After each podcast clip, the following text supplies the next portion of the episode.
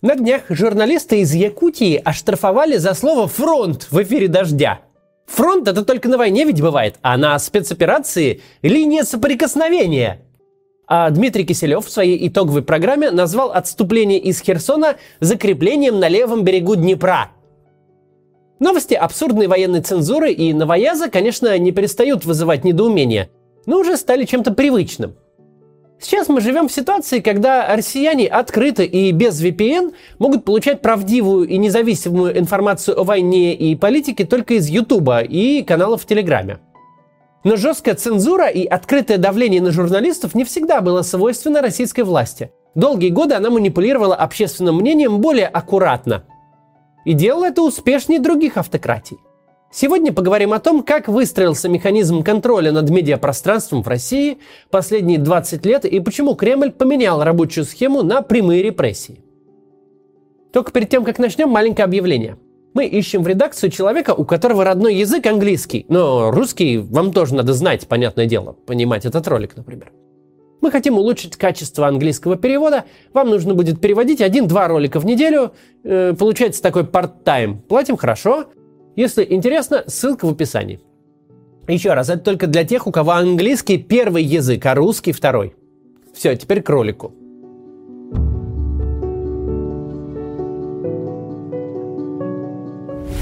Я не просто так говорю, что манипулирование общественным мнением работало лучше прямой цензуры. Это легко подтверждается статистически.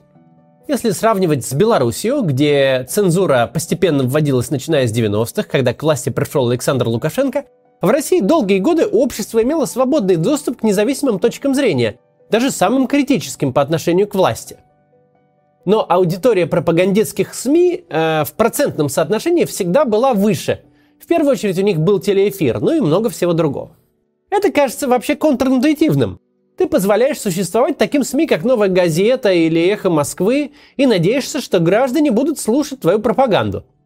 Не легче ли просто сразу запретить всех, кто отказывается читать по методичке, и приучать народ к тому, что может быть только одна точка зрения? Может и легче, но точно неэффективнее. Возьмем данные Левада-центра ФОМа и Института России при Королевском колледже в Лондоне – все они изучали охват аудитории у разных источников информации в России и доверие к ним. Сколько людей используют государственные СМИ, в первую очередь телевидение, как один из основных или вообще единственный источник информации? В России до 65%. В Беларуси эта цифра ниже, 50%. Вроде бы не очень большой разрыв. Но на самом деле между двумя соседними автократиями имеется принципиальное различие – оно в том, насколько сильно пересекаются аудитории независимых СМИ и государственных медиа. Телевидение, газеты и сайтов, ну, государственных. В Беларуси общество очень сильно поляризовано в выборе источника информации. Только 7% белорусов, которые доверяют независимым СМИ, обращались за информацией к госканалам под контролем Лукашенко. То есть раз уж не смотришь телевидение, все. В России же эта цифра гораздо выше, 54%. Что это значит? Что даже те россияне, которые больше верят свободным источникам, все равно потребляют пропагандистский контент. Насколько они ему верят, это отдельный вопрос. Но мы уже много раз говорили на нашем канале, у российской пропаганды нет цели заставить кого-то поверить э, в ей, значит, на все сто всему, что она говорит. Ее цель – внушить россиянам, что все не так однозначно или что никакой правды нет вообще. Заставить их Э, почувствовать, что есть много разных сторон, и что значит, э, россияне собирают разные мнения, чтобы сделать собственный вывод. И вот это с многими срабатывает. Еще интересная деталь. По данным ФОМ, большинство жителей России соглашаются, что надо проверять информацию в нескольких источниках. Но далеко не каждый понимает, что выбранные им якобы разные источники де-факто одинаковые, государственные или находящиеся под контролем государства. Люди могут смотреть Первый канал, а как альтернативный источник использовать, например, Ленту.ру, независимая редакция которой еще 8 лет назад была разогнана и открыла отдельное медиа «Медузу». Или вот еще пример. После перехода ведомостей под контроль Кремля из газеты ушла большая часть редакции. Аудитория, которая называла ведомости своим независимым источником информации, должна была по логике уйти от издания. Но нет – охват газеты не уменьшился, а даже увеличился. Мягкое изменение тональности или появление запретных тем сложно заметить обычному читателю, у которого есть 20 минут на новости. Почему охват увеличился, тоже можно предположить. Денег же на создание контента стало больше, а э, мягко провластные статьи э, привлекли аудиторию, которая раньше ведомости не читала. А те, кто стал искать альтернативу, чаще выбирали не «Медузу» или «Новую газету», а ту же ленту «Ру» или подконтрольный Кремлю «Коммерсант». Кто-то может сознательно обращаться к государственным каналам, а кто-то читает издания, которые считают свободными, хотя это давно не так. Чтобы понять, какие СМИ выдают независимую от власти точку зрения, нужно очень хорошо разбираться в политике, тратить на это много своего времени, а так делает очень малый процент людей. Российским властям удалось создать такую систему управления медиа, при которой аудитория, сознательно или нет, но потребляет информацию, одобренную администрацией президента. Даже если больше доверяет независимым СМИ. Чтобы это работало, российские власти годами работали с медиарынком. Давайте посмотрим, как они это делали, и сравним с опытом Беларуси, в которой никакие обходные пути для цензуры не выбирали.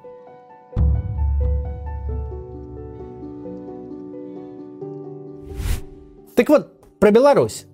Независимые СМИ свободно существовали в республике совсем недолго, с конца перестройки и до 1994 года, когда на президентский пост избрался Лукашенко. Он решил вернуть государству в своем лице полный контроль над всей информацией в стране. На ключевые должности в газетах, радио и телекомпаниях были посажены чиновники, лояльные Лукашенко. Телевещание осталось государственным, появилась цензура, принадлежавшие государству СМИ, такие как Советская Белоруссия и Республика, получили финансирование из бюджета, э, подписываться на эти издания заставляли добровольно-принудительно. Независимые же СМИ э, выживали самостоятельно, но постоянно находились под риском не получить рекламный контракт из-за государственного давления или вообще лишиться лицензии.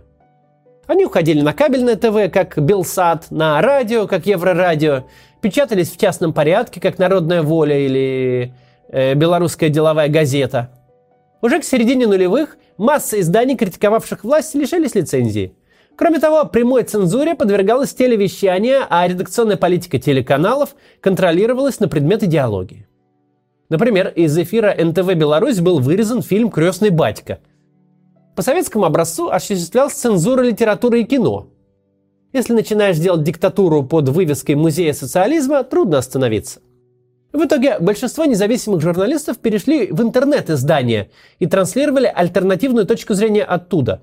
Это долго и успешно получалось. Но власти Беларуси с этим мириться тоже не стали.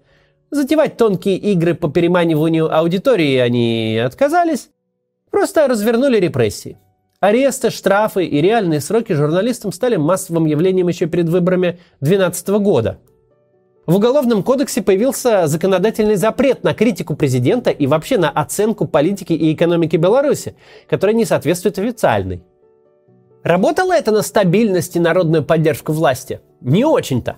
Протестная активность белорусов никуда не делась, независимые медиа продолжили говорить, а акции гражданского неповиновения были и в 17-18 годах, и, конечно, самые масштабные были после выборов 2020 года – на каждый протест режим отвечал новыми арестами и запретами.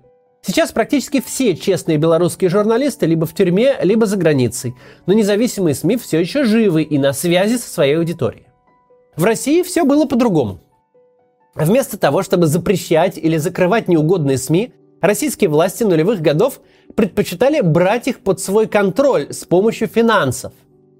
Так было с НТВ и ОРТ, так тогда назывался Первый канал – Лояльные бизнесмены приобретали нужное медиа, редакции, значит, назначались кураторы из администрации президента и транслировали четкие инструкции. О чем говорить можно, а о чем не стоит. Вывеску у СМИ не меняли, и не самая въедливая аудитория еще долго считала, что смотрит все тот же любимый канал, просто с новыми лицами. Очень долгое время российские власти сосредотачивали почти все свое внимание лишь на телевидении. Это привело к тому, что в периодической печати и тем более в интернете появился огромный ассортимент оппозиционных власти изданий и каналов. Новая газета, Лента.ру, Эхо Москвы, даже телеканал «Дождь», который хоть и в эфир не пускали, но все-таки был. А еще появились СМИ относительно нейтральные, но честные. Появились и сохранились, такие как «Коммерсант», «Ведомости» или «РБК». Новая газета сталкивалась с давлением – Один только список журналистов новый, которых убили или пытались убить, занимает целый лист. И все же новая газета продолжала публиковать правду про Чечню, про Нордост, про Беслан и про многое другое. Лента.ру честно освещала фальсификации на выборах в 2011 году. Статья Ильи Азара о вбросах «Карусель сломалась» вывела на улицы больше людей, чем некоторые оппозиционные политики.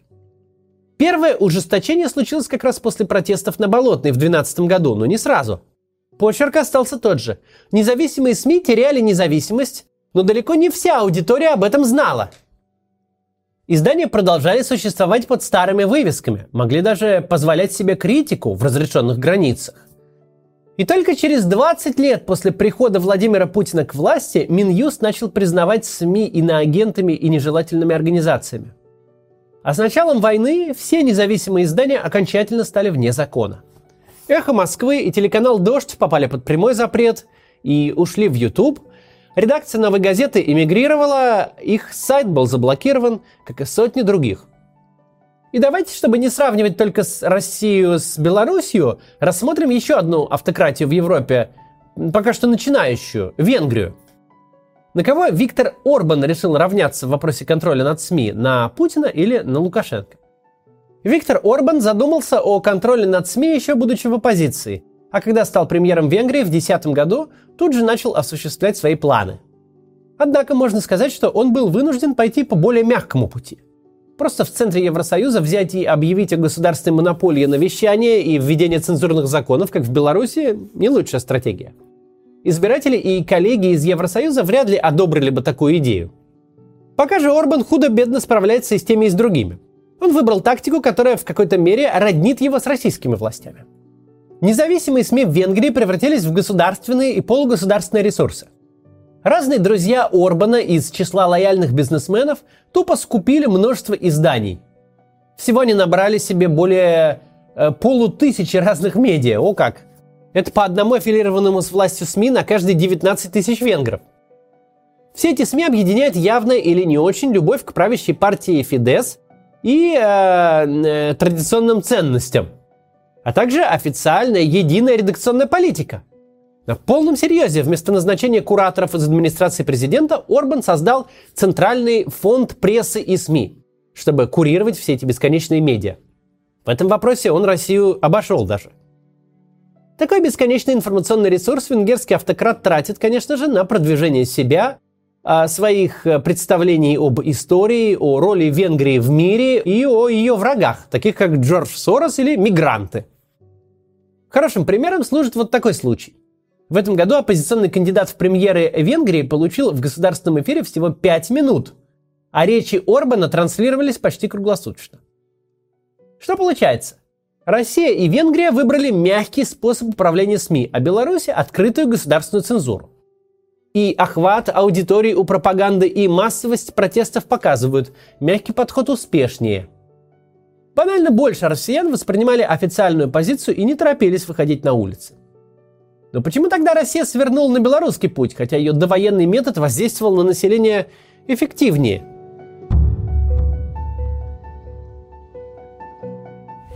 Не так давно у нас на канале был ролик о диктатурах страха и диктатурах обмана.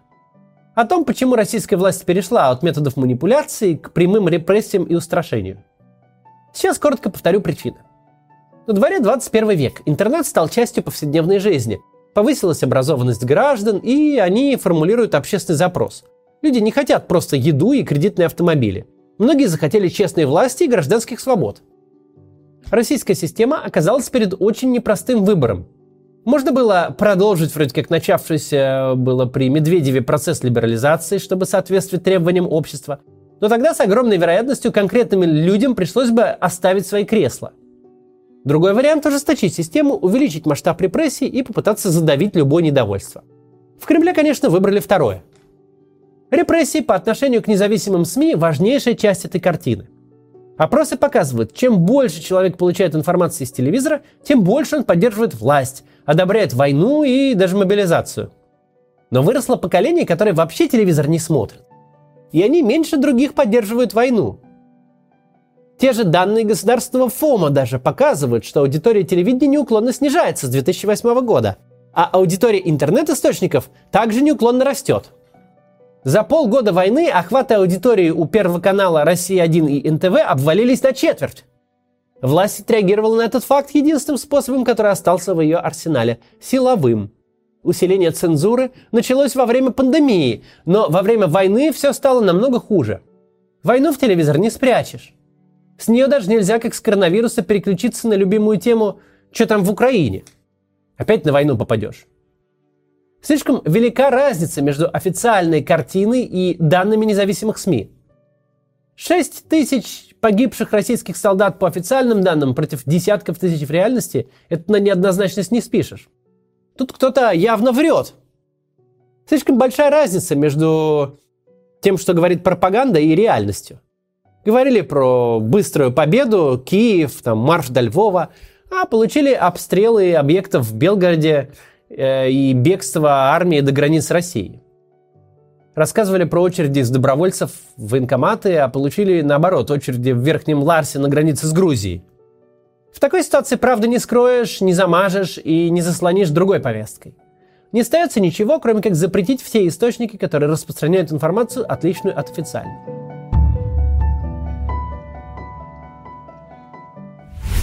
Основная беда нынешних автократов в их взаимодействии со СМИ состоит в том простом факте, что сама концепция информационной автократии родилась в эпоху расцвета и максимального могущества эфирных медиа, в первую очередь телевидения. Телевидение по природе своей жанр централизованный. Его очень легко контролировать. Как через производство, которое всегда благодаря своим масштабам находится в руках крупнейших финансово-промышленных групп, так и через рынок рекламы – Концепт независимого медиа в системе, где эфирные СМИ э, совершенно доминируют, в принципе, сомнителен. Даже в идеальной модели мы скорее увидим разнозависимые СМИ, чем действительно свободные редакции.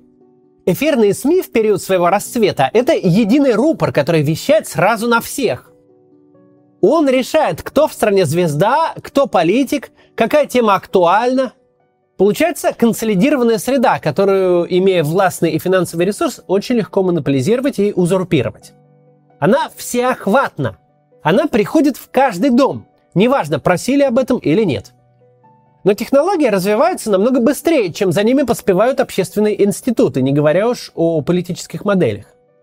Автократия по определению работает на монополизации – и уж тем более информационная автократия, она буквально основана на монополизации публичного поля. Поэтому ей очень тяжело работать в ситуации, когда рупор, вещающий на неограниченную аудиторию, вдруг стал доступен каждому. Например, мне. Да, государство тратит невероятные деньги на пропаганду в интернете и одновременно предпринимает специальные усилия, чтобы альтернативная точка зрения была труднодоступна. Некоторый успех в этом есть. Не надо отрицать очевидное. Охват электронного медиа после попадания в реестр Роскомнадзора падает ощутимо. Но с другой стороны, именно децентрализация сети делает процесс тотальной зачистки крайне непростым. Даже если оставить за скобками средства обхода блокировок, независимые медиа процветают на тех платформах, куда российскому государству сложно добраться либо технически, либо политически. К их услугам Telegram – Помните историю его блокировки? Ничем хорошим для репутации Роскомнадзора она не закончилась. Ну и сама пропаганда активно использует Телеграм. Как ты его заблокируешь, не наступив на хвост людям, которые слишком много денег на нем осваивают? Правильно, никак. А еще к услугам независимых медиа весь YouTube, который, во-первых, слишком большой, слишком стал частью повседневной жизни людей. Это, в принципе, самая популярная соцсеть. Во-вторых, его блокировка тесно связана с блокировкой сервисов всего Гугла, то есть с потенциальным окирпичиванием десятков миллионов устройств и нарушением работы всего русского сегмента интернета. Классическая информационная автократия в новом мире таким образом сталкивается с двумя вызовами. Во-первых, это мир децентрализованных источников информации. Во-вторых, в этом мире связи обеспечивает новая, непривычная классическим автократиям сущность – глобальные корпорации. Ресурс этих IT-гигантов не уступает, а иногда превосходит богатство национальных правительств. К чему мы приходим? Мы приходим к тому, что классическая информационная автократия – сущность не то чтобы отжившая, она вчерашняя. аналогии с немного другой темы. Нам кажется, что 20 век – век автомобилей. Что они пришли в 20-30-х годах и сразу все вытеснили. Но если мы посмотрим на реальные исторические фотографии, то убедимся, что до конца 40-х, кое-где даже до середины 50-х и даже в крупных городах гужевой транспорт вполне еще жил наравне с автомобилями. Это мы сейчас и наблюдаем. Мы видим, как прошлое и будущее, как вчерашний день и завтрашний еще существуют вместе. Вчерашний день уже не в состоянии конкурировать с завтрашним всерьез, но все еще может жить с ним рядом. И пока живет. До завтра.